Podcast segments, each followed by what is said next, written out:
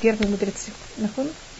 Сейчас мы тоже будем рассматривать это параллельно, что происходит в Испании. Теперь евреи Испании, в Испании процветают э, испанская культура, значит, там арабская культура, и там также э, греческая философия очень сильно процветает. Сейчас мы входим в 500 лет периода, когда евреи находятся в Испании. Это называется Тора Загаб. Это период, золотой период еврейского народа в Испании. Значит, из тех периодов средних веков, вот эти 500 лет, которые евреи живут в Испании, примерно где-то с 900 1000 900 до 1492 когда я говорю 500, это немножко больше, не меньше, немножко меньше, есть периоды лучше, периоды хуже. Но, в общем, это достаточно, это единственный период евреев в, в, в Европе в средние века, когда евреям относительно хорошо. Значит, если мы сравним то, что происходит с евреями в Испании, с то, что происходит параллельно с евреями в других странах, это просто небо и земля. Хотя там тоже понятно, что периодически какие-то неприятности. А, мы сейчас рассматриваем, скажем, с 9 века. Это где-то 900? 800, да, 9-10. А мы же уже говорили про разрушение тысячи... Нахуй. Тысячный год. Это 10 Это 11 уже. Но я тут а, немножко возвращаюсь. А, это где-то глобально с, 10, с 11 Ну, девочки, это можно начать немножко раньше так. Значит, когда умирает Равхайга, он в, в это один из последних из Геоним в Вавилоне, мы уже находим евреев в Испании, достаточно развитых, уже там есть мудрецы, и даже, скажем, есть у нас стихотворение, которое написал Хашбак, Гаbiшлова бен Габироль, о смерти Равхайга Она. Понятно, как, как я знаю, что происходит параллельно где. Но есть даже книги э, Муса, которые пишутся. И сейчас то, что мы будем рассмотреть, это каждый, какие отрасли песни, книг начинают писаться. Мы рассмотрели первую вещь, которая пишется, пишут евреи, которые находятся под арабским влиянием. Это книги, э, которые связаны с грамматикой. Мы рассмотрели также, что пишут у всех стихотворения. Хотите, я могу показать всякие... Э, не знаю, что вам нравится, поэтому я не знаю, что вам будет казаться как шедевр, а что нет. Вы понимаете, как это? У каждого есть что-то, что другое, что ему нравится. Скажем, есть и евреи в Испании, они занимают все возможные должности. У нас Испания в это время, вы, вы знаете немножко историю Испании, как она, значит, э, арабы берут и захватывают, мусульмане захватывают Испанию. Мы это рассмотрели примерно до 8, в, в, в начале 8 века. И э, значит, вся, сначала вся Испания находится в руках э, арабов постепенно происходит вещь, которая называется реконквиста, перезахват. И христиане все время захватывают и захватывают. Значит, с севера они пробуют все время захватить и захватить, постепенно они захватывают и захватывают еще куски от Испании, от мусульман, пока, конечно, в 1492 году падает Гренада в, рук, в руках в руках христиан, и все. И тогда вся Испания в руках христиан. И тогда также нет евреев, выгоняют также евреев. Испания, когда она находится под властью и христиан, и мусульман, это все равно нет полной Испании, которая она вся в руках кого-то одного, а есть уйма княжеств или царства они называются. Эм, это там есть у нас э, халифут Кордова, Гренада, Кордова, там, если вы слышали, эм, Севилья, у нас есть также самый центр, это было, если потом это вспомню, там они Каталония, там каждый район, каждый район, он рассматривается Кастилья. Каждый район имеет какое-то свое, э, своего царя, и они все время между собой воюют. Что это? Гренада. То есть, скажем, э, был период, когда э, тот, кто военный начальник Гренады, был еврей. Шмуэль Ханагит. Да. Это такое испанское еще царство. Это одна из очень особых вещей, которых вообще в средние века, понимаете, мы говорим о 10-11 веке, чтобы еврей был министр обороны какой-то страны. это Гренада падает, и она это потом, область. Гренада такое царство. Ну, хорошо, а это, в 1492 все становится христианским. А до 1492, начиная, скажем, с тысячного года до 1492 в течение 500 лет, все время постепенно-постепенно христиане захватывают еще еще один какую-то территорию. Это происходит очень плавно, пока в конечно захватывается вся Испания, и тогда мы уже нет евреев в Испании вообще. Евреи в Испании, они очень развиты, они занимаются всевозможными культурами. Э, область, э, а, они занимаются греческой философией, они врачи, они, как я говорю, э, занимаются также военными, военным делом. Э, и они очень связаны и очень вмешаны во всем, что происходит в политике Испании. Когда евреи, скажем, Германии или евреи потом также Польши или России, относительно были всегда в стороне. Вы помните, как было в России, что была черта оседлости, и вообще евреи ничего и никак. В Испании это совершенно не так. Да, и просто не так. В Испании евреи просто всюду. У евреев в Испании единственное место в всей Европе, где евреи имеют право иметь землю. Евреи там все имеют свои всякие большие территории, они их обрабатывают. И э, Испания также похожа немножко по ее климату Израилю, если относительно, скажем, там Польши или относительно других стран. И поэтому евреи в Испании, они все-таки рассматривали себя немножко, знаете, как-то еще что-то похоже на Израиль как-то. Они также достаточно сильно любили, были, для них Испания была достаточно важным местом. И мы сейчас будем рассматривать о некоторых вещах. То, что я сейчас рассмотрела, это глобально. Что у нас происходит вот в следующих 500 лет, когда мы говорим о Испании.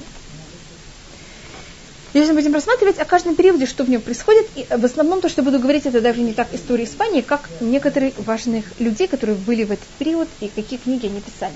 На что мы постепенно познакомимся, это почти со всеми книгами, которые вы тут видите. Хотя бы кто их писали, в какое время, как.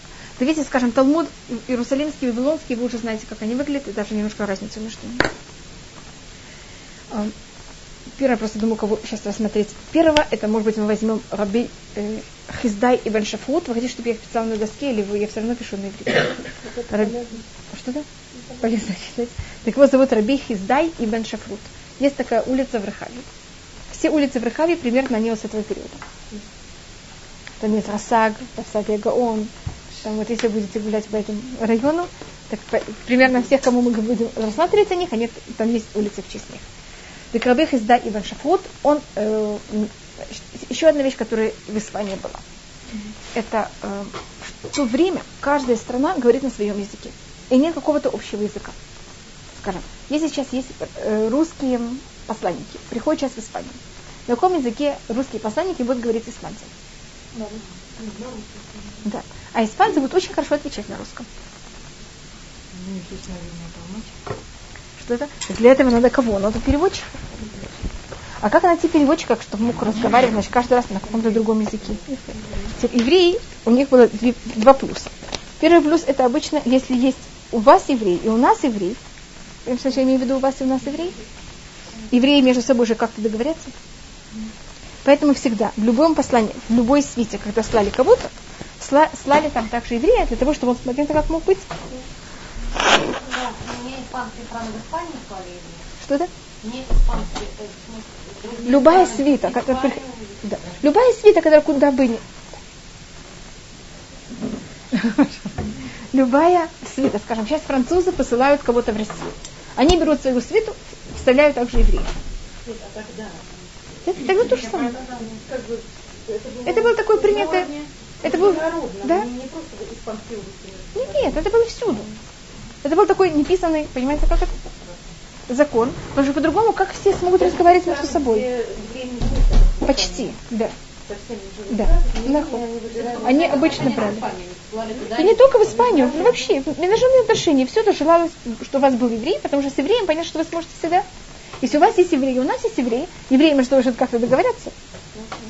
И мы автоматически сможем договориться между собой. Через этого еврея мы сможем как-то договориться. Так, Иван Шафрут, он переводчик. Значит, он, э, он находится во дворе царя, он переводчик, и он занимает там очень большую должность. И он также глава всех евреев вот этого района, где он находится. Он также мудрец, и в его периоде э, хазары приняли иудаизм.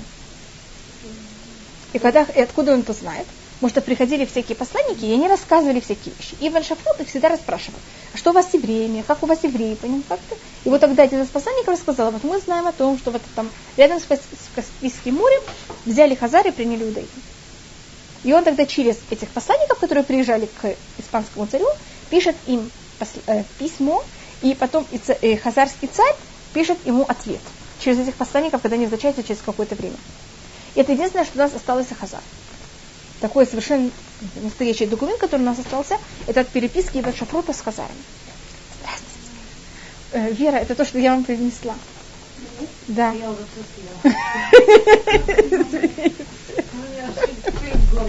Я просто к вам пришла, вас, э, вы были заняты, так я... э, Это я вам расскажу потом. Я знаю, я потом вам расскажу. Так вот, я взяла эти вещи, и я тогда их принесла сюда, только я не знала, что вы придете, поэтому я взяла и всем была поесть. Так вы тоже можете взять того, что осталось. Вау, видите, а вот Менахем бен, Дуна- э, Менахем бен Сарук, Менахем бен и Сарук, Сарук Дунаш бен Лабрат и и Менахем бен Сарук, помните на прошлом уроке? Придумали, они занимались всякой грамматикой. Так вот, один из них был протеже, так это называется, эм, Ибн Хистай. Обычно у всех э, писателей, поэты и писатели, они не могли сами спокойно себя содержать, не могу сказать все, но большинство.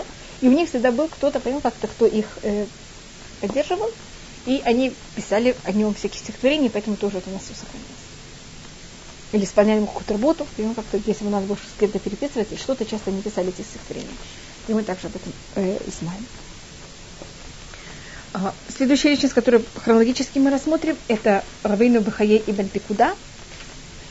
Он первый, кто пишет книгу этики и иудаизм. Рабейну Бахае Ибн Пикуда. Ибн это сын. Он пишет на арабском.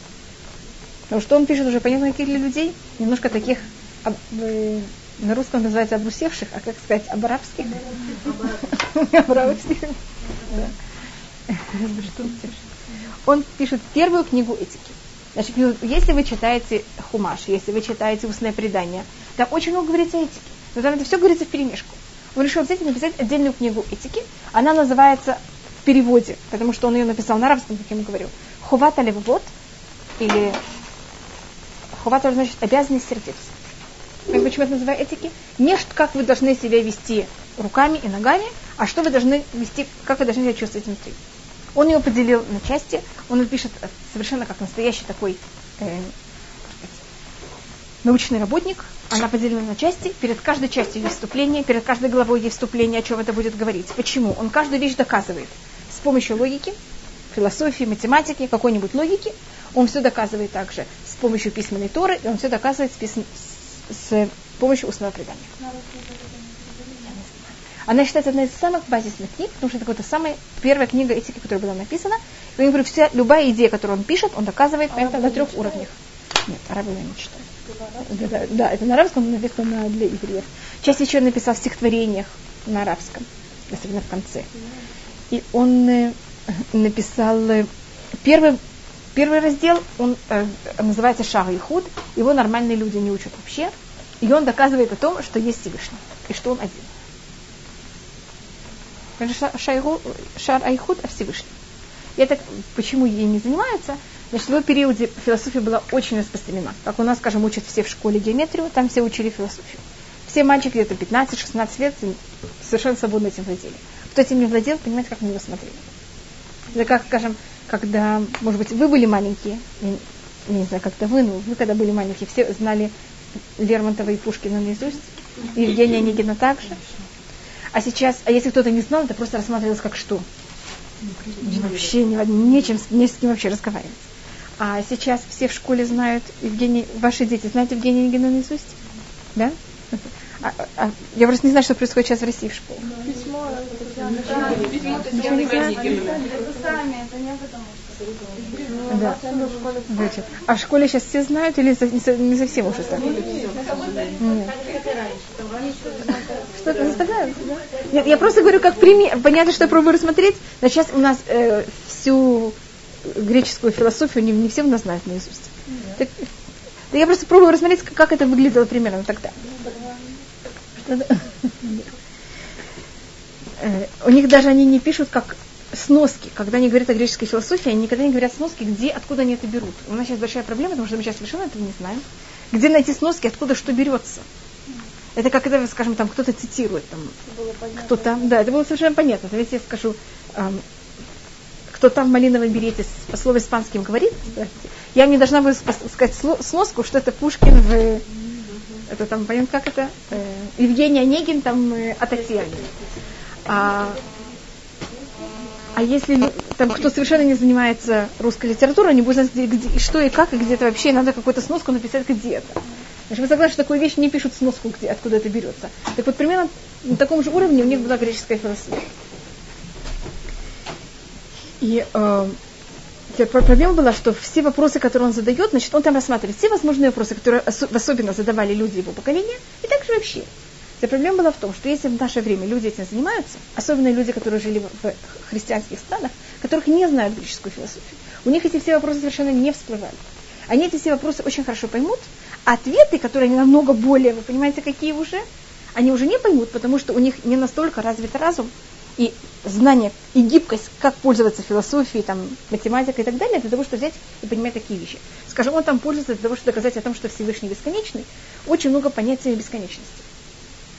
А кто не занимался математикой и э, теорией групп и теорией чисел и бесконечности, он не поймет, что он говорит и как он доказывает. Это будет какой-то набор слов для него. А вопрос о том, почему и как о Всевышнем, это он поймет. Ответ он не поймет. Значит, понимаете, какая проблема? Поэтому в основном никто не пользуется первой частью. Вторая часть называется шарабхина. Это если вы хотите дойти до того, что понятие Всевышнего, это рассматривайте природу. Скажем, одну из, там он приводит очень много идей, скажем, одна из идей это. Вы ведь Всевышний он один, а его проявление в мире, оно не одно, оно совершенно разное. Есть люди, есть животные, есть воздух. Понимаете, как это? Есть совершенно разные вещи. Э, и он рассматривает это то же самое, как есть свет, который он, луч солнца он один, разделяет он этим цветом. Или вода падает, и она орошает, а то, что расцветает, это совершенно разные вещи. И что он пробует понять, влияние Всевышнего одно, а потом оно не от Всевышнего на один, а когда это берет и отходит от него до нас, когда это доходит, у нас это берет и делится на многие разные совершенно вещи. И там э, другие вещи он также рассматривает. Шарабхина очень популярная раздел, у него есть шарабитахон, о том, что надо быть уверенной в Всевышнем. Он, у него там есть такое интересное сравнение, в его периоде было очень много алхимиков, знаете, вот такие алхимики, которые пробовали сделать, превратить все в золото. И он доказывает, как даже если есть такая вещь, как алхим, алхимик,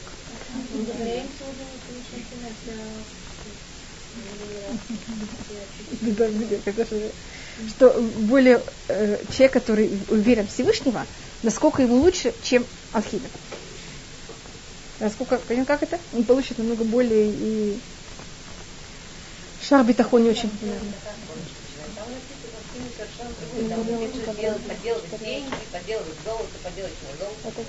Подделывание, не подделывание или вообще, они думали, что они могут это сделать. Да. Нет, но вся, вся химия родилась, наша химия родилась за счет этих алхимиков. Или они, они, они хотели, они хотели сделать не подделки, они хотели сделать настоящее, но часто то, что у них получалось, это было подделки. Можете дать немножко, да, положите дать немножко вере, пожалуйста. я, я, просто смотрю тарелку.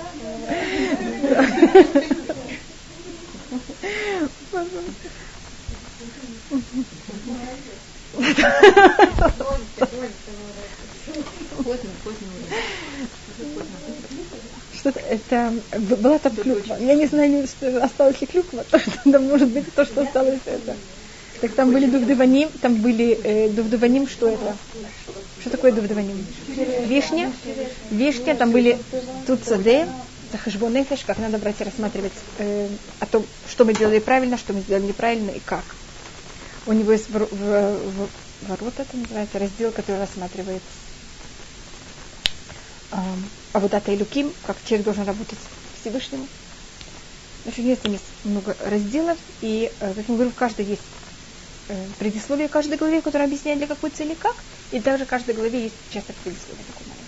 Значит, все очень доказано, объяснено. У нее также большое вступление в начале, которое он все доказывает. Скажем, он доказывает вообще о том, что иудаизм считает, что важно не то, что вы делаете, а важно, что вы думаете. Что вообще важно, что человек и как, какие у него порывы, а не только конечно, конечный поступок. Потому что кажется часто, что иудаизм это какая вера? Вера действий, а не вера теории. Конечно, у нас есть это и то, и другое вместе, и он это доказывает. У него есть там доказательства, как я говорю, на уровне философии, на уровне устной туры, на уровне э, письменной туры. Все доказывает, скажем, на уровне письменной туры, когда он доказывает, если два человека убили, Хасм Халиль, он доказывает это в негативной форме. Если один убил специально, есть свидетели, его наказание смертная казнь. Если кто-то взял и убил случайно, он берет и убегает, он должен только находиться в каком-то месте. Так они же сделали, если мы только оцениваем поступки, мы должны были их наказать точно так же. Видите, какая большая разница? Хотя на действие это же то же самое. И это что берется в счет, что вы имели в виду, когда.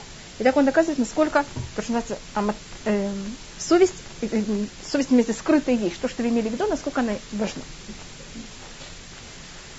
Так это э, Ховат Вот у нас есть два Рабейну Бахаей, поэтому я называю и говорю имя его отца, я говорю Рабейну Бахаей Ибн Пикуда, потому что есть еще один, который будет Ибн Наше. Он будет Ибн Наше, он будет намного позже. Понятно, как, чтобы мы не путали между ними. Следующий это может быть э, человек, который написал стихотворение. Э, в свое время был очень известен, жил очень мало времени. Его зовут Раби Рашбак, Раби Шлемо Ивен Гавироль. Э, как в России учат Пушкина, Лермонтова, Леонтин, так в Израиле когда-то. Сейчас уже, я думаю, никто не занимается никакой литературой. Когда-то был очень известен. Его зовут Раби Шлемо Ибн Гвироль. Да, кроме того, что он написал стихотворение, ибо значит сын, сын Гвироля. Да. Кроме того, что он написал стихотворение, он также написал книгу, которая называется Меко Хаим э, на арабском, тоже книга философии. В ней он нигде не упоминает слово еврей. Как -то просто он говорит о еврейской философии, без не упоминая слово еврей. Эм, потому что он него было как-то само по себе понятно даже. Не, не, он совершенно не имел в виду. Да так как а, христиане взяли эту книгу, где-то ее нашли, прочитали в переводе и осветили ее для себя, сделали ее святой. Они ее назвали Ивансион. Поэтому как-то Иван Гавироль, Ивансион. А потом через какое-то время вдруг узнали, что написал ее еврей. Срочно от нее избавились. Так она у нас есть, я ее также читала. Он говорит про медот, про мусар, также про философию. Какие-то всемирно такие понятные вещи. Мекор Хаим основа жизни. Э, он был очень, когда он умирает, он очень молодой, есть также всякие легенды о его смерти, и он, э, у него, его жизнь была очень, как можно сказать, нелегкой, не очень тяжелой. Мы знаем, что у него было какое-то кожное заболевание. Он пишет стихотворение, простите, уже 16 лет, потому что в одном стихотворении он пишет, я пишу это, когда мне 16 лет. У него есть, и он был очень такой большой виртуоз. Скажем, у него есть очень длинное стихотворение, которое пишется в ней все законы грамматики, и у него есть агростих, я Шлюмо написал этот, это стихотворение. А не Шлюмо катавти за Анак. Он называет это стихотворение Анак, это значит ожирение. Или у него есть, скажем, такое, но это очень длинное, поэтому я, я не пишу его. А, я напишу что-то очень короткое. Аясер ברבורים ואוכל ברבורים ואקרא בר бубы. Это просто, я взяла что-то очень короткое его, и в нем есть что-то такое интересное, что у него, если вы замечаете, как заканчивается все, все. Барбурим, когда, как понимаете, каждый раз это должно иметь совершенно другой смысл. Кто-то может додуматься, что это такое. Аясер барбурим, вохель барбурим, вайкра барбурим. Понятно, что это такое? Я говорю, это, это, это такое издевательство. У него есть очень много издевательских состояний. А я, я беру и говорю мусар. Знаешь, что такое мусар? Я высказываю. Бар на арамейском – это сын. Как бар митцва. Я высказываю мусар бар бурим. Сыну бур – это значит невеж. Значит, я высказываю человеку, которого невежа, сын невежа, и который ест барбурим, это что-то вроде какой-то очень дорогую э, птицу, это на иврите сейчас лебеди, по-настоящему это не лебеди, потому что лебеди не кошерны. Это какая-то, эта птица говорится, барбурим, она говорится о ней в книге царей. Вы знаете, что Шлюмо это пользовался. Это какая-то жирная птица, значит, богатый человек. Так я высказываю невежи, который ест, э, который богат, я ему говорю, бар на иврите также на улицу. Иди вон, бо невежа. Ну, это... И у него есть, у него есть много-много стихотворений, в которых у них все время он пишет в конце то же самое, каждый раз другого смысла. У него есть стихотворения, которые вошли в молитву. Есть ну, очень длинное стихотворение, которое вошло в молитву, которое, может быть, не. Или, скажем, другое, более серьезное стихотворение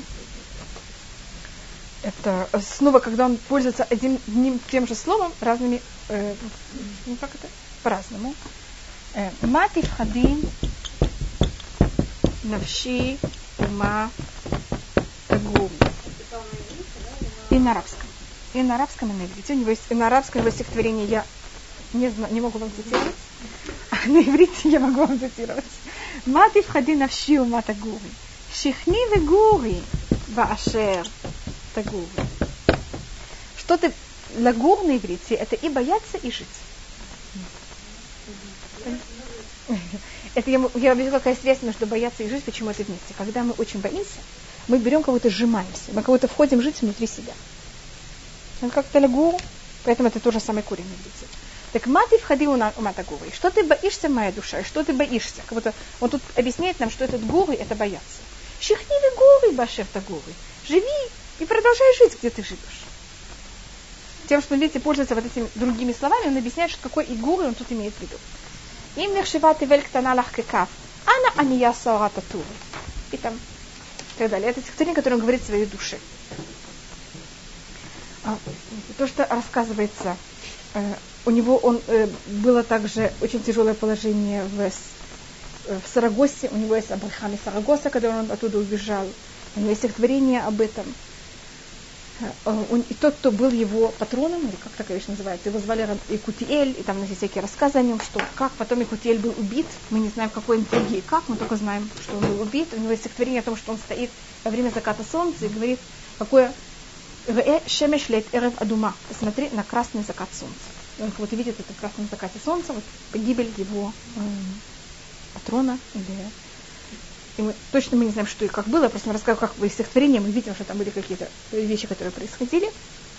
И у него есть одно, самое длинное его стихотворение, оно называется Кетер Малхут. Кетер – это корона э, царства, которое с Фарадим его говорят в, после окончания молитвы Йом-Кипур. Это его самое длинное стихотворение. Э, мы знаем, что это так стихотворение называется, потому что он сам его так назвал. У него есть вступление к этому стихотворению, в котором он пишет э, Самтия аль рош мехалалай, укратия кетер мальхут. Я взяла, написала это стихотворение, и я его куда-то положил и назвал его кетер мальхут. В нем он описывает, это философическое стихотворение, в котором он описывает, кто такой, значит, он описывает Всевышнего не позитивно, а негативно. В плане того, мы не можем сказать, скажем, мы говорим, что Всевышний мудрый. Но мудрость Всевышнего наша другая, чем наша. Мы говорим, что Всевышний, он э, сильный, но его сила же другая, чем наша. А та хахам, авало хахам ке, а та гибор, авало гибор ке. Понятно, как это? Каждая вещь это и объясняет, как, что. И все, что мы говорим, это неправильно. Потом есть длинное доказательство о том, что все, что мы говорим о Всевышнем, это неправильно, потому что мы пользуемся нашим языком, а наш, язык, наш язык, он совершенно не подходит описывать Всевышнего. И он начинает это стихотворение לך השם הגדולה והגבורה והתפארת והנצח וההוד כי עצמת ממנו מאוד לך ברואי מעלה ומטה יעידו כי הם היו וידו ואתה תעמוד. Это, как я говорю, очень длинное стихотворение его. Мне кажется, самое длинное. То, что рассказывается о его жизни, считается, что он не женился.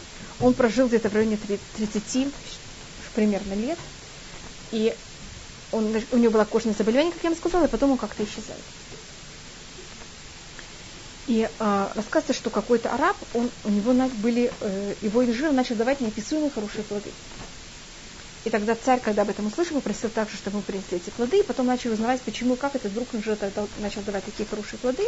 И тогда, когда начали там копать, узнавать, что, нашли, что под, кто-то, какой-то араб убил э, Раби Шлемой Венгевроль, захоронил его под этим инжиром, и так это, это раскрылось. Это правда, это нет, это было, как я говорю, он жил в тысячном году, немножко до тысячного года. Поэтому за то, что дошло до нас, я не знали это. Я просто рассказываю, как, что рассказывается о нем. Эм, следующее, о ком расскажу, это Шмуэль Ханагид. Он был в Гренаде министр обороны. И когда были войны, он ходил в главе, э, в главе армии, у него есть, и он также писал нам стихотворение. И он был э, главный раввин, главный вождь евреев Гренады, и у нас есть стихотворение, которое он написывает в войну, когда он находится, как он написывает вот одна сторона армии, одна э, армия, когда она находится одна против другого, как вы это говорите, на, на фронт. Это все где-то 10-11 век. Мы написано, как это все происходит, поэтому мы знаем, как, как, что и как это. Потом, за счет после смерти этого короля, когда пришел к власти следующий, его сын, там был какой-то переворот, там были какие-то интриги, и его убивают. Когда начинается там еврей Гренада, это очень мучилось. Значит, мы имели э, за счет того, что у нас евреи занимали такую должность, с одной стороны, нам было очень хорошо, с другой стороны, когда были какие-то интриги политические, понимаете, к чему это приводило? К очень большим, плохим последствиям для всех евреев, если такая вещь происходила. А рассказ, то есть также еще один известный рассказ о Раби Шмуэль Ивен Гвиро, э, Раби Шмуэль Анагид. Нагид значит вождь. Так он назывался Шмуэль Анагид, вот вождь Шмуэль. Что э, один раз он вышел своим королем из дворца, и какой-то араб, который был напротив, начал его просто поливать непонятно чем. Я имею в виду не водой, а словами. И тогда король дал ему приказ, возьми и отрежь язык этого человека, который так тебе плохо относится. А Раби Шмуэль ему ничего плохого не сделал, а даже наоборот, к нему относился очень хорошо. Через какое-то время король с ним вышел еще раз. И этот же человек начал вообще хвалить Шмуэля Нагида, какой великолепный человек и так далее. И король ему обратился, почему ты взял и не отрубил ему язык, как я тебе дал приказ. Он сказал, я ему отрубил язык. Я вместо плохого, плохого языка взял ему, который я отрубил, взял ему и пришел хороший. Это то, что о нем э, рассказывается у нас также. И э, следующая личность, которого, может быть, я сейчас выберу, это будет э, Раби Уда Ханек.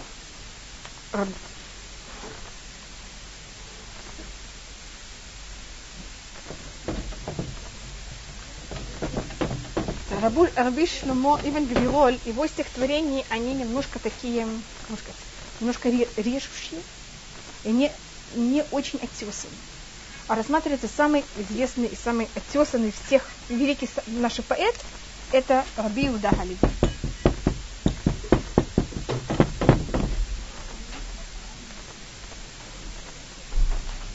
Его стихотворения считается, что они дошли до самых, самых великих шедевров. Они также, еще одна вещь, которую я забыла рассказать, я не знаю, сколько вас это все интересует, они любили писать всякие загадки. Скажем, хотите какую-нибудь загадку, я вам скажу? Ума рака, ודקה וחלקה, ואילמת מדברת בחוזקה, והורגת בני אדם חרישית, ודם אילים במופיע מריקה. Это понятно? Ума рака. Рака это легко, харишит, харишит это тихо. Ума рака, ведака, вехалака. А что такое рака? Это мягкая, дака это тоненькая, вехалака. В илемет, она, что такое илемет? Она немая, медаберет бехуска, она говорит очень сильно. Моргет бенеадам харишит, и она убивает людей из-под тишка, и из ее рта вытекает кровь богов богов. Какого цвета кровь богов? Голубая. Яфе. Да, это ручка.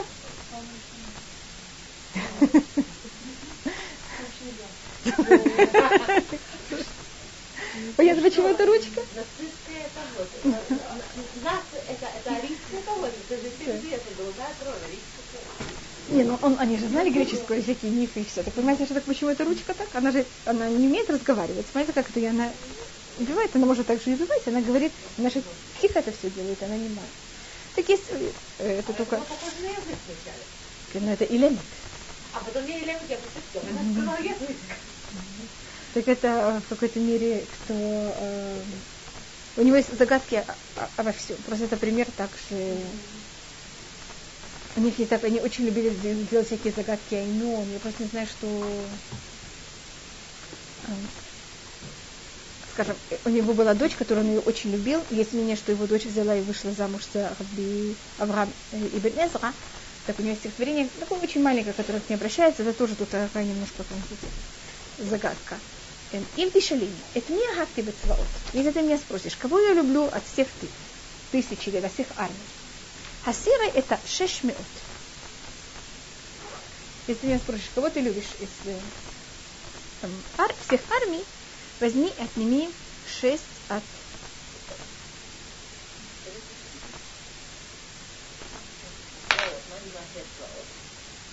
Знаете, как это решается?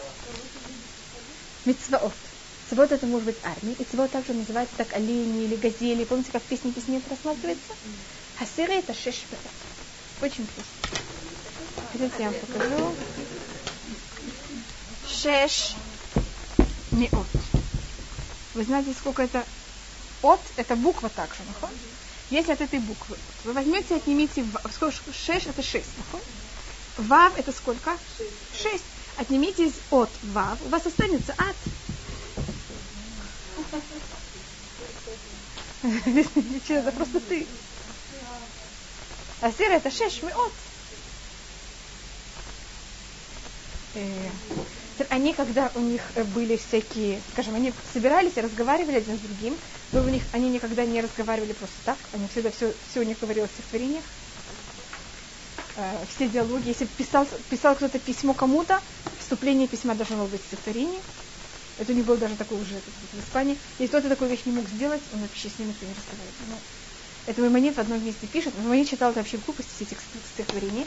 Может, трата времени, понимаете, зачем вообще заниматься такой виртуозной вещью, когда если вещь можно сказать просто, зачем ее сказать не просто. Он был научный работник. Э, но он пишет, но он также, когда начинает все свои, стихотворения, все свои письма, он начинает их стихотворения.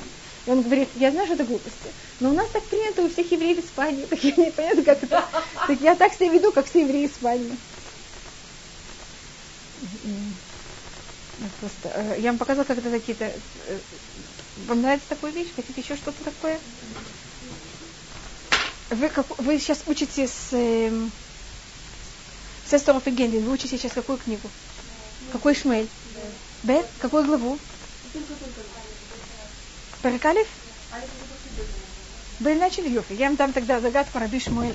Раби Удаха Наси, Раби Удаха Леви, извините, а какой-то личности в книге Шмуэль э, Бейт.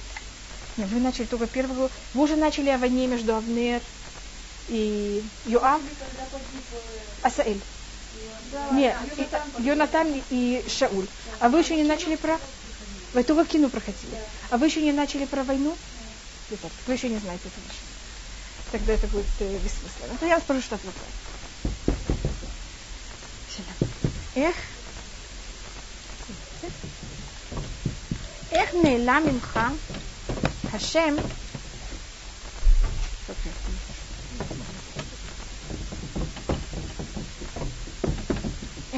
Меэлам Мимха Хашем Вегу Нирэ.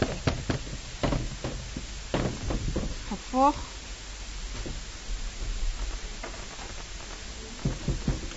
Хафох Хаци Ахарон Кадем Хаци Решен. Только мне кажется, что надо было написать это наоборот. Как исчезло у тебя это имя, оно же видно. Возьми и сделай первым. Кадем хаци, извините. Фух.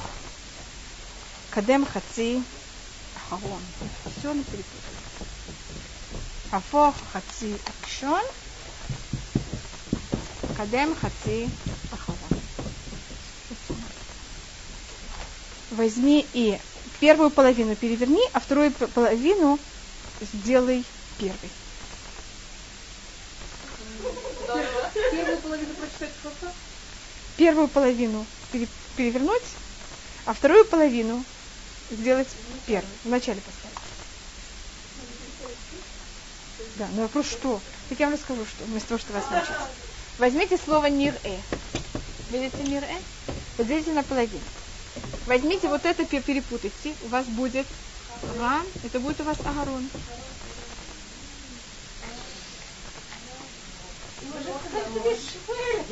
Не-не-не, Шмуэль, я скажу, что я вам не дам эту загадку. Что это? Слегка? А, гамады, конечно, цели.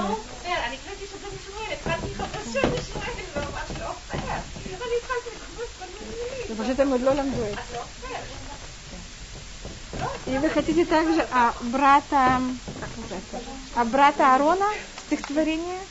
Хотите о брате Арона стихотворение? Ну вы знаете бра- имя брата Арона, Махон? Да. Шмоне Басирха Михамиша. У него есть стихотворение, а тут я даем стихотворение имен, просто у него есть такой целый отдел. Но я вам показала, что есть оручек, понятно, как это?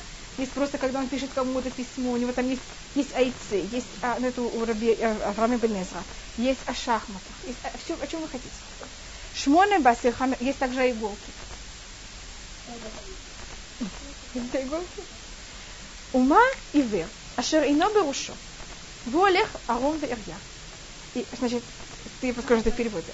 Это есть... Э, а что это такое? Что он эм, слепой. Но у него есть глаз, один глаз в голове. И он всю жизнь одевает всех, а сам ходит голый. Понятно, что у него есть, потому что у него есть это вот ушко. На русском называется ушко, а на иврите называется глаз. Это называется глаз. Шмоне басиха михамиша, шмо тимца, шмо тимца, беотьот, шлоша. Первым делом, я думаю, что вы видите, что тут всюду есть стих, так же, просто который мне просто не было места написать это, закончить это в правильном месте. Шмоне басиха хамиша. Возьмите слово хамиша. Отнимите от него шмоны. Как это у вас, как получилось Муше? Да, хет, это шмоне. Понятно, как это? Хамиша. Это восемь. У вас остается Муше. И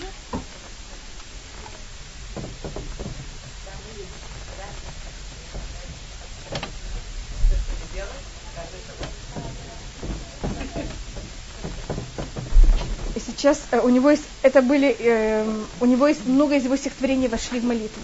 Многие из его стихотворений вошли в кино. То, что я показываю, это такие несерьезные вещи.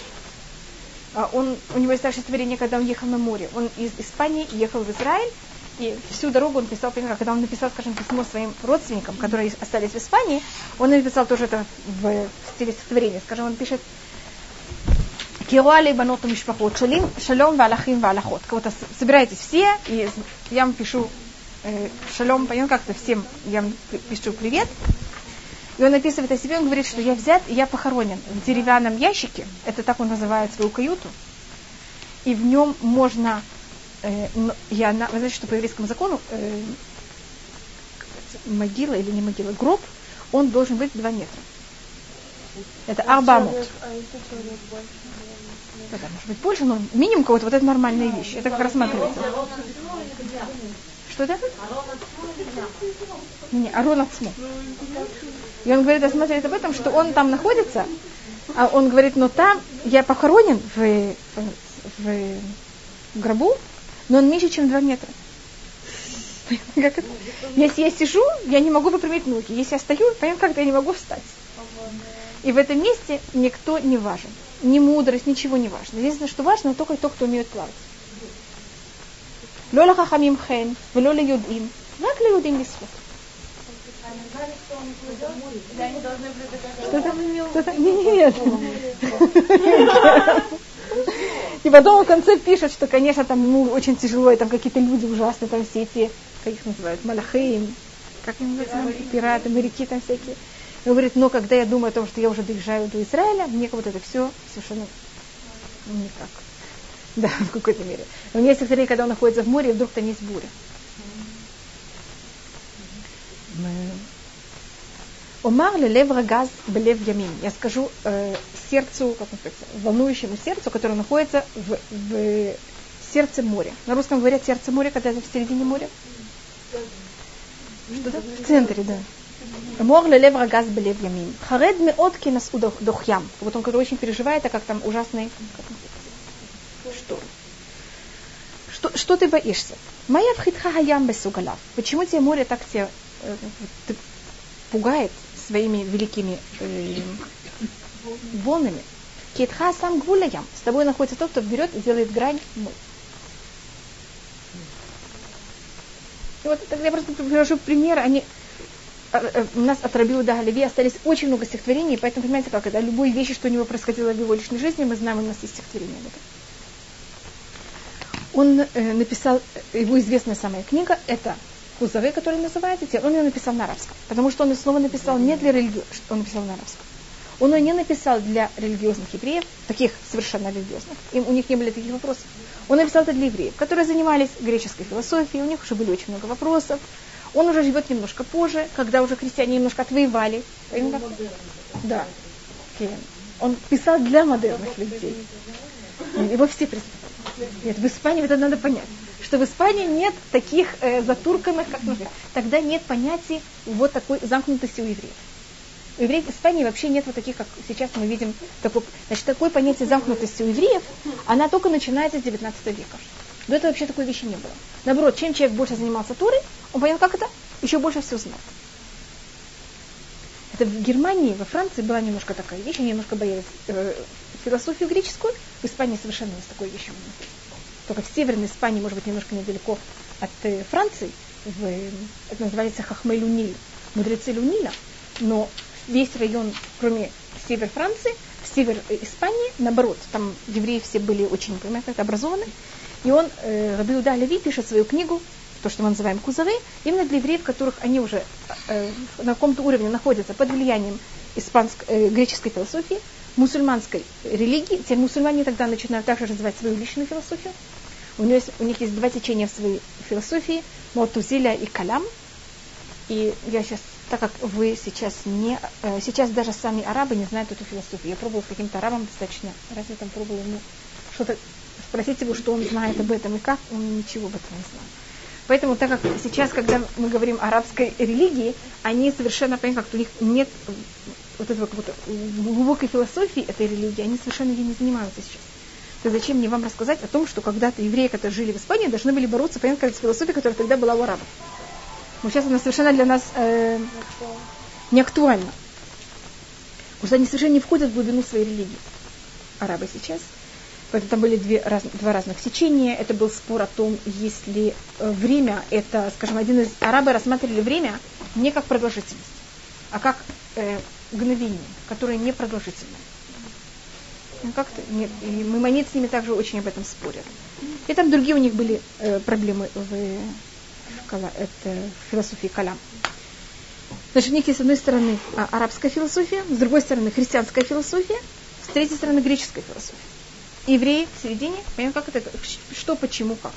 И тогда Раби Иуда Леви решает написать книгу для того, чтобы помочь еврейскому молодому человеку, который он находится под всеми этими влияниями, как-то, понимаем, как-то, чтобы он, то, что делает Раби Иуда Леви, спрашивать все эти вопросы и отвечать на все ответы, которые он хочет дать этим людям. О, так как он поэт, и он считает, что написать просто сухую книгу философии, но кто ее будет читать? Это совершенно неинтересно. Он решает взять ее и написать как э, разговор как будто бы между Хазаром и евреем. Раби Удалеви в жизни не видел никакого Хазара. Не видел. Единственное, что он знает о Хазарах, это то, что я вам рассказывала, переписка, которая была у Раби Хизда Баршафут, который жил где-то 100-200 лет до него. И там нет, это не настоящий разговор между Хазаром и евреем. Это просто э, образ бедюк, для того, чтобы это было более интересно. И я почти уверена, что Хазар не спрашивал эти вопросы. Хазар спрашивал совершенно другие вопросы. Он же, был, он же пришел из языческого языческой среды. Вопросы там совершенно не языческие, а вопросы там, наоборот, намного более философические. Это просто вопросы модерного еврея э, Испании, а не Хазара, который там находится. Просто для того, чтобы это было так интересно. Э, Раби Удалеви назвал свою книгу на арабском, но я говорю вам только в переводе. Э, доказательства и показательства для, э, для защиты униженной нации. На иврите это Хаухаха Варая Лаганат Хадат Абзуя. Но это такое длинное название, что он совершенно не пришел. Абзуя, униженный. То, что они все время доказывали, что почему евреи, как они объясняли, что иудаизм это неправильная религия, христиане особенно, и мусульмане тоже в какой-то мере, что если иудаизм это правильная религия, так евреи должны были быть на самой большой высоте. А то, что они унижены, это доказательство, что Всевышний на их стороне, а на стороне кого-то другого. И то, что Рабиуда доказывает в этой книге, главная вещь, это что еврейский народ, то, что он унижен, совершенно не показывает, что их религия неправильна. Почему он так это называется? Показательство, доказательство и показательство для защиты униженной религии. А, понимаете, как мы все называем? Вы понимаете, почему мы начали называть кузовы? Потому что такое длинное имя никому не понравится. Хотя на арабском оно очень звучит. Вы замечаете, на иврите тоже оно еще как-то звучит. Да рифм какой-то есть хотя бы. А на русском, когда я перевожу, вообще никакого рифма нет, и поэтому э, в основном все это называют э, кузовы. И вы читали, мне кажется, на русском есть книга кузовы, когда у него вопросы начинаются, самое сначала у него есть... Значит, то, что э, в Иуда Леви входит как аксиома, это что есть Всевышний, и это понятно, это он вообще не доказывает, потому что нормальному э, еврею в этом периоде, если он был под влиянием христианства или мусульманства, то, что есть Всевышний, это понятно. Хотя если бы это был Хазар, это бы надо было доказывать. Понятно, что, поэтому как начинается книга Хазар? Хазар э, это что Хазар, ему снился сон. Значит, есть какая-то сила выше всех сил, которая она проявляется. И это понятно, что она есть, об этом не доказывают. Да, до этого были спокойно. И ему говорится, что то, что ты делаешь неправильно, то, что ты имеешь в виду правильно. Помните всю эту вещь? Каваратха рацуя, вальмасеха и нам рацуя. И тогда начинаются все эти рассказы. Тогда он доказывает, почему мусульманство неправильно, почему христианство неправильно, почему э, философы неправильны и почему это иудаизм. И э, у него есть части, первая, вторая, третья, четвертая часть, в которой Абиуда Леви все время входит глубже и глубже и глубже, когда четвертая часть, он уже доходит до Каббалы. И он явно рассматривает не только рациональную сторону, а также какую-то более каббалистическую сторону. Э, так это вот немножко, он вот не, не только останавливается на рациональности, как не только на греческой философии, и он не очень любит греческую философию. Он ей пользуется, но он ее достаточно, как называется, к ней не, не уважительно относится. Э, мы это видим и в Кузаре, у него есть также стихотворение, которым он говорит, он, одно из известных стихотворений, это он называет христианство, э, греческую философию Маляха Лехухва Иванит. Что ты занимаешься греческой мудростью? Ашер эль нациц ким прахим, что у нее нет плодов, а у нее есть только. Вот это, это пр- прекрасная вещь, но из этой прекрасной вещи ничего невозможно, никакой, ничего невозможно, плод, плод, это не дает никакие плодоносные э, плоды. Это ничего не приводит к тому, что в мире более хорошее что-то добавляется. В конце своей жизни Рабиуда Оливей решает, что он хочет приехать в Израиль. Это как раз происходит в то время, когда крестоносцы заканчивается, и тогда вот есть битва между крестоносцами и эм, Саладином. Саладином? Салах один? Был? В Египте был такой Саладин. На иврите называется Салах один. Есть такая улица Салах один. Это, это в честь Саладина. Может, вы не помните Ричард Левари, Ричард Львиное сердце? Так вот, Саладин ему тогда дал коня, когда у Саладина, когда у Ричард Левари, Ричард Львиное сердце, у него его конь был убит.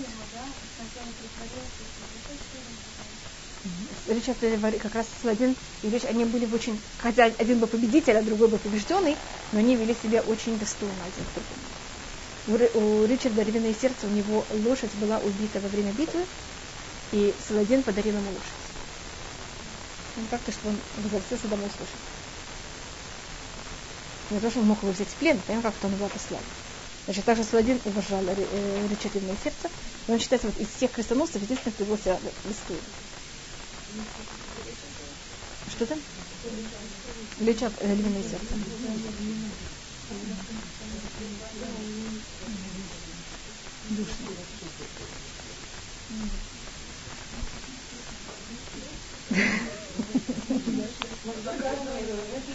Да.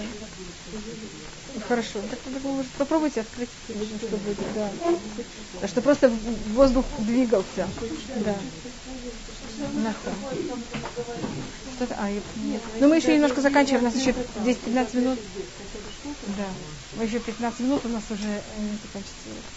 И у него есть у него есть также стихотворение, в которых он все время пишет о том, что он очень хочет быть в Израиле, как он пишет, ма, как не будет какая-то еда приятна, и как я вообще что-то могу есть и пить, когда я нахожусь в конце посто... запада, а Израиль находится под властью араб. А, араб. И Маараб, видите, это стихотворение. Так, в христианском мире, я в, араб, в арабском мире. И он э, и когда вот он решает взять и приехать в Израиль тогда в конце своей жизни, все его очень отговаривают. Э, у него есть один сын, который у него было несколько сыновей, один из них, мы знаем, он был во дворе царя. И когда э, значит, его все отговаривают об этом, и так, он первый, кто говорит о том, что есть мецва жить в Израиле, так же, когда в Израиле нет, нет вообще евреев. И вообще там ничего нет. Он решает приезжать в Израиль, когда тут вообще ничего нет, нет вообще никакой еврейской общины. И вот весь вопрос о том, стоит ли жить в Израиле в таком положении или нет, Раби Уда Оливи относится к этому. Скажем, у него это тоже стихотворение, где он об этом говорит. Эм, там кто-то ему написал письмо и сказал ему, что это неправильно то, что он сейчас делает. В, в Испании есть намного больше мудрецов, и какой-то в Испании более большая митцва сейчас, чем в Израиле. И он ему пишет и спрашивает, скажи, пожалуйста, когда ты берешь и поклоняешься, Твилят Амида, в какую сторону ты поклоняешься?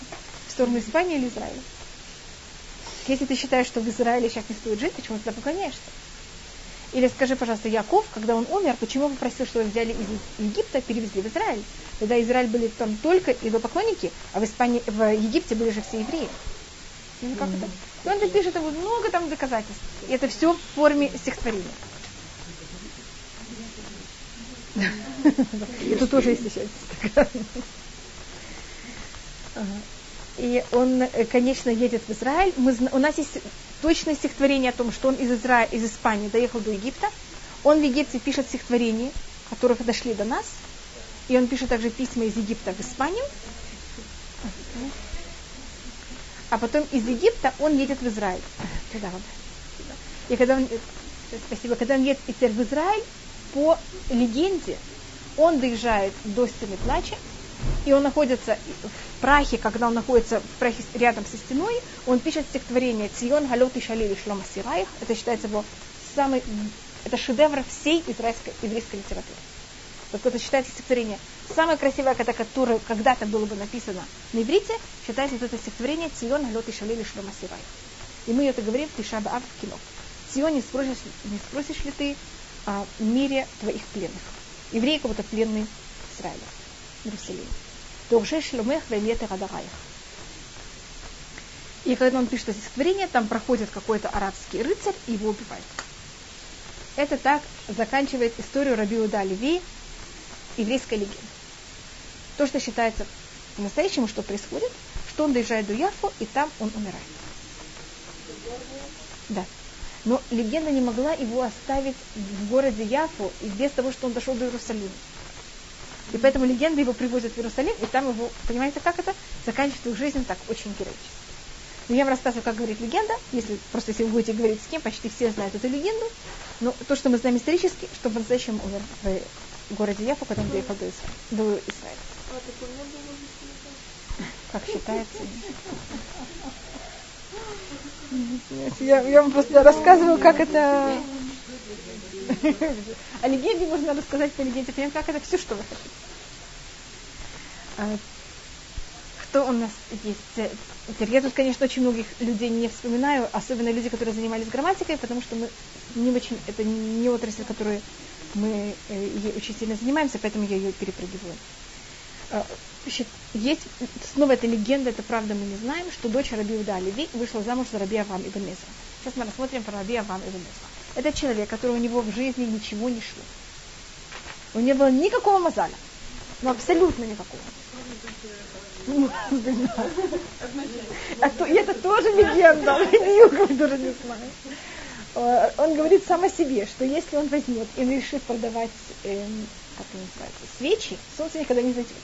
Если он будет заниматься тем, что он будет делать гробы, никто не умрет. У него есть история, которая обращается к мухам, которая сидит и ест, и он говорит, мухи дорогие, почему вам нужно то, что я ем? Хотя бы возьмите то, что мне перед ртом, а не то, что мне уже во рту. Или у него, когда он э, покрывался одеялом, у него там все было, понимаете, с какими дырками, он говорит, что у меня такое великолепное особое одеяло, что когда я покрываюсь, я могу через него видеть луну и все звезды. Понимаете, оно полностью все дырявое. И э, он был такой очень большой виртуоз. Занимался очень много грамматикой. Писал, он написал комментарий ко всей Туре, и к, также к, частично к пророкам и к Мегилот. Занимался, как я говорю, грамматикой и занимался математикой. И он считается, что он открыл комбинатурику. Он считается во всех книгах грамма- э, математики, он считается отец комбинатурики. И есть снова это правда или нет, но так рассказывается, что он был один раз на корабле с своими учениками, и этот, этот корабль похитили пираты. Помните, на все время... Нет, в Израиле. Да? Не знаю, но в Изра... Я знаю, что в Америке и в Израиле это он обычно рассматривается. В России уже многие вещи проходили. Я учила, нас говорили, что было Это, как раз что он был на корабле с пиратами, и пираты, и они решили, и, и началось, на пираты там же происходит, как называется, состязание, евреи там, те, кто были до этого на корабле, когда пираты их захватили, они начали между собой все воевать, и началась ужасная буря. И тогда понятно, что корабль, если они еще будут воевать на корабле, понятно, что произойдет со всеми. Все явно пойдут ко дну. Тогда Ибн Эзра им говорит, вы знаете что, идемте мы, если вы сейчас вы будете нас всех выкидывать и будет борьба, мы же все пойдем ко, э, ко дну. Идемте, я вас расставлю. По какому-то порядку. Каждый раз седьмого мы будем выкидывать через порт. И их так расставил, понимаете, надо рас, раскрыть это в такой момент, так расставил их, что каждый раз, когда их потом заставляли заново, каждый раз седьмой был пират. А пираты не могли себе представить, что он сможет их так поставить. Понимаете? Это он поставил их так, понимаете, как это не был пират пиратом или там раз... Нет, а уже было все в перемешку, что каждый раз седьмой, когда их составят, еще раз, каждый раз, значит, выкидывают седьмого через борт, составляют. Сейчас новое седьмого через борт составляют. Это в каком-то должно было быть в порядке? И так он избавился одновременно от всех пиратов. И они э, спокойно, когда пираты давали кого-то своих выкидывать, и так же они договорились, и так он считается, что он открыл э, комбинаторику. Комбинаторику. Это такая вещь в математике всяких э, комбинаций. Это часть истабут, часть, э, называется истабут? Э, это, статистика, это, это потом это истабут, это возможность, вариант, вариантность это называется? Вероятность, это, может быть, это омега. Вы знаете, что такое омега? Это сколько возможностей есть. Вероятность? Истабут. Сколько, какая возможность, что что-то произойдет. Так это, эм, что можно рассмотреть? У него есть стихотворение, скажем, когда он идет кому-то просить что-то. А вы знаете, что когда бедный человек идет кому-то что-то просить, э, богатого человека никогда не дома. Знакома такая вещь? Так он пишет такое стихотворение. А воля в это сам. Я прихожу в дом министра, а му у кварахам. Говорят, он уже уехал верхом. А воля это эрев. Прихожу вечером. Умрым у квашахав. Говорят, что он уже пошел спать. Ой, я ли меркав, ой, я ли мешкав, ой, я ли иш анину лад ли локухав. Как плохо человеку, понимаете, как бедному, который родился без звезды, имеется в виду без мозаля. Но там намекает очень нехорошие вещи. Значит, если бы я вам это рассказала, там не видите никаких намеков. Но он там этому бедному, как можно сказать, э, человеку сделал очень неприличные намеки. Но я даже не расскажу. Это он берет цитаты из Торы, которые связаны с каким-то местом особым в Торе, которые намекают на нехорошие вещи. Меркав и Мешкав, они, эти два слова написаны в Торе только один раз, и они оба написаны именно в такой форме. Э, меркав это значит ехать верхом, а Мешкав это кровать, на что лежит они описаны о человеке, у которого есть эм, такая, это мужская, мужское такое заболевание, очень, э, которое приводит с ума. То, что мы учили про Зав, так это только говорит про Заба. Вот эти два слова. Значит, он тут намекает что-то об этом человеке, что он как будто очень нечистый. Значит, но это для этого надо понять, что понять. Из какого места истории он берет всякие э, цитаты, и что он этим хочет сказать. Если вы такую вещь не понимаете, так вы не понимаете, значит, у него во всех стихотворениях есть такое, надо найти, да, я не знаю, это изюминка или это, или это, как называется, код, или это колючка. Но это не каждый может понять. Но это надо понять для этого. И он, у него есть также стихотворение, которое он нам пишет для того, чтобы знать, как правильно писать стихотворение. Дает нам указания, как писать стихотворение, так я, скажем, процитирую часть его эм, на когда кто-то вам дает указание, как надо себя вести. Что это? Пожалуйста, я, я только боюсь, что они будут стоять. Вот так он будет стоять. Все будут, ну тогда вот эти, вы тоже видите? Мы с вами. Так Ибн Эзра, у него есть стихотворение. Альта хароз. Бешор וחמור. כי השור יראה במישור хамор, хамор. Не бери, значит, у нас есть история запрет не брать и не пахать э, землю, когда у меня запряган, запряган, запряжены вместе в нем бык и осел. осел. Так он берет и делает профразу. Не делай стихотворение с ослом и с э, быком. Как вместо אל תחרוש, он говорит אל תחרוז. Видите, насколько это похоже? בשור и חמור. Что он хочет сказать? שור и חמור, они заканчиваются на согласные и гласные. Так если ты делаешь стихотворение, которое у него рифма, только согласные и гласные, это некрасиво. А как надо сделать? Киашор и Рэбе Мишор. Если ты хочешь шор, надо взять его сделать, он будет пастись в, на равнине. Видите, что на иврите шор и мишор, у него два согласных и гласных. Вахамор бехарамор.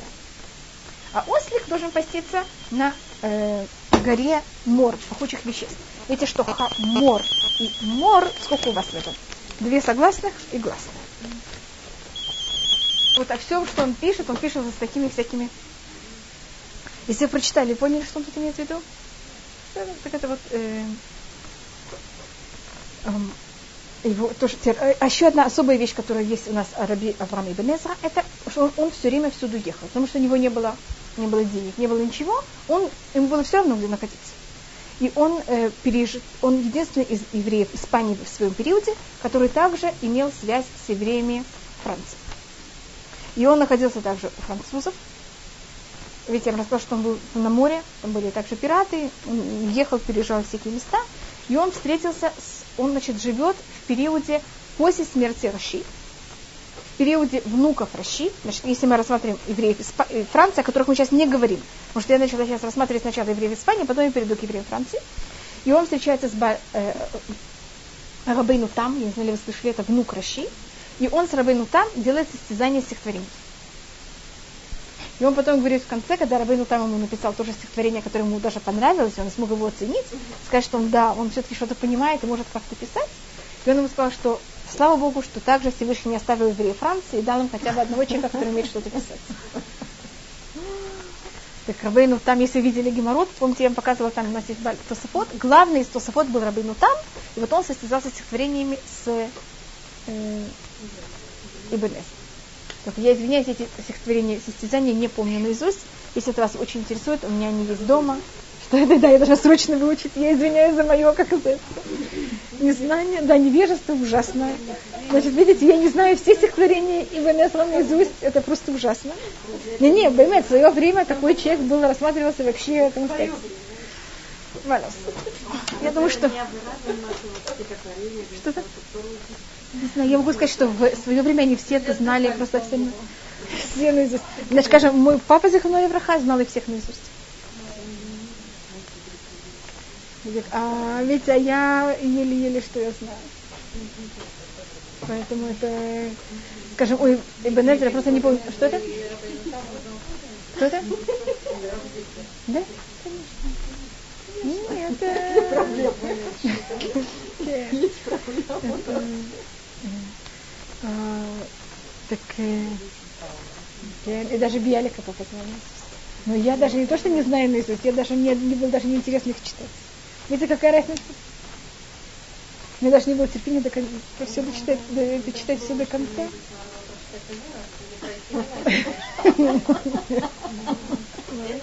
Быть в магазине. Закрыто ленивая. Э, это про э, Раби Авраам ибн Эзра, и э, следующий, и Раби Авраам ибн Эзра упоминается несколько раз в Тусафот. Если вы хотите на это место совершенно нечестно. Пожалуйста, не делайте это никому. Но если вы хотите кого-то проверить, насколько они знают все Тусафот, в любом месте в Геморе, просто на 100%, можете их спросить, где Ибн Эзра упомянен в Тусафот. Может быть, это надо настолько понимать, как это кто-то про между прочим или как-то это рассматривать уже. Да, не, ну это даже не пробуйте, потому что я думаю, что они даже не вас спросят. Если вы вытащите их, они вас спросят, скажите, а кто такой Ибн Эзра вообще? Поэтому это совершенно не стоит. И потом все придут как это, я видите на меня, так я совершенно это вам не хочу подавать этой идеи. А, а следующий, о ком а следующее, что мы будем рассматривать, это э, Маймонит. Рамбам. Он э, находится на юге Испании, в Кордова, в Андалусии. Его отец был Маймон, он был достаточно э, известным был человеком. Маймонит также знает все свое родословие до непонятно когда. И он, э, значит, в период э, Маймонида мусульмане, которые находились в Марокко, как-то вот в Испании, в Северной Африке, они стали такие очень, они рассмотрели, и вот тоже то, что примерно, не совсем то, что происходит сейчас в Газе, так и э, мусульмане, которые были в Северной Африке, они были такие очень религиозные. И они рассматривали своих братьев, которые находились, или одноверцев, которых находились в Испании, как таких немножко еретиков. Занимаются греческой философией, понимаете, как таких слишком открытых. И они решили пойти на них с мечом. Это были альмувахды, там было два, два периода, когда они находили. Альмувахды, это значит те, кто верит в единое, единство Всевышнего. И тогда они, значит, пошли мечом на Испанию, разрушают все на дороге и объявляют или смерть, или мусульманство. Тогда многие евреи также убегают. Первый, кто страдает об этом, это понятно, что это евреи. Евреи убегают. И тогда отец Маймона бросает все свое имущество, он там был человек очень богатый, и свои, вместе со своими сыновьями они превращаются в э, кочевники. Кочевники. Они начинают кочевать. Линдуд. כן, לינדוד, לא, הם לא נהפכים להיות בדואים, הם פשוט מתחילים לנדוד. Извините? И Мамунит об этом пишет. Если кто-то принимает мусульманство, он переступает хилюлашем. Да. да. Но это хилюлашем унижение имя Всевышнего, то, что мы не остались верны иудаизму. Да. Так Мамонит говорит, да, так Мамонит пишет об этом. Так Мамонит об этом пишет, что значит, мы желательно отдать жизнь и не перейти в мусульманство. Это желательно. В христианстве это обязательно, в, христиан... в мусульманстве это желательно. Понятна разница? Это потом Иманит как раз к нему приходит об этом вопрос, и он об этом отвечает. Он тогда, когда кочует с отцом, они доезжают до Израиля, какое-то время они живут в Израиле. И Маймонит, он не хочет никак пользоваться экономически, быть от кого зависим. И он, э, э, его брат, который он э, был очень богатым человеком, хотя после смерти отца у Маймонида есть какая-то часть имущества, и он ее передает своему брату, и тот пользуется имуществом Маймонида, и за счет этого Маймонид живет. А он был очень большим купцом, который у него были корабли, они ехали по морю, понятно как-то, и он такой серьезно, в таком большом масштабе. И в одном из таких поездок экономических его корабль проходит крушение, и он погибает. Со всем имуществом, со всем, что он, понимаете, что корабль не был его личным. Это же было там имущество Мамонида. Там было имущество также многих других людей, которые дали ему часть, это же было вложено часть всего. Понимаете, что такое корабль? И тогда вдруг Мамонид становится без никакой опоры экономической, и добавочно также он обязан отдать очень много долгов. У него остается семья также брата шее. Извините, что так говорю, но понимаете, как он должен также ее кормить. Он был в очень хороших отношениях с своим братом. Не то, хороших отношениях, даже это неправильное слово. Для него брат, это, понимаете, они были очень близки один с другим. И он год в трауре о своем брате лежит просто в кровати, не может встать. Просто ужас о том, даже не смотря экономическом вопросе, а просто о том, насколько для него было ужасно, когда его брат погиб. Откуда мы это знаем? У Мамонета есть очень большая э, его перепись с людьми. У нас сохранилась у наших, я не могу сказать вся, но много. И у нас остались рукописи Мамонета. Значит, мы знаем точно, как выглядела рукопись Мамонета. И он, он, кто-то ему написал вопрос, и Мамонит ему не отвечал. И тот пишет ему еще раз письмо и спрашивает, почему ты мне не ответил. И Мамонит тогда ему входит в подробности и говорит, пойми, почему я тебе не мог ответить, посмотри, пойми, в каком состоянии она находится. И тогда Маймонит уезжает из Израиля, переходит в Египет, и там он становится личным врачом халифа. Это то, что мы рассмотрим уже в следующий раз.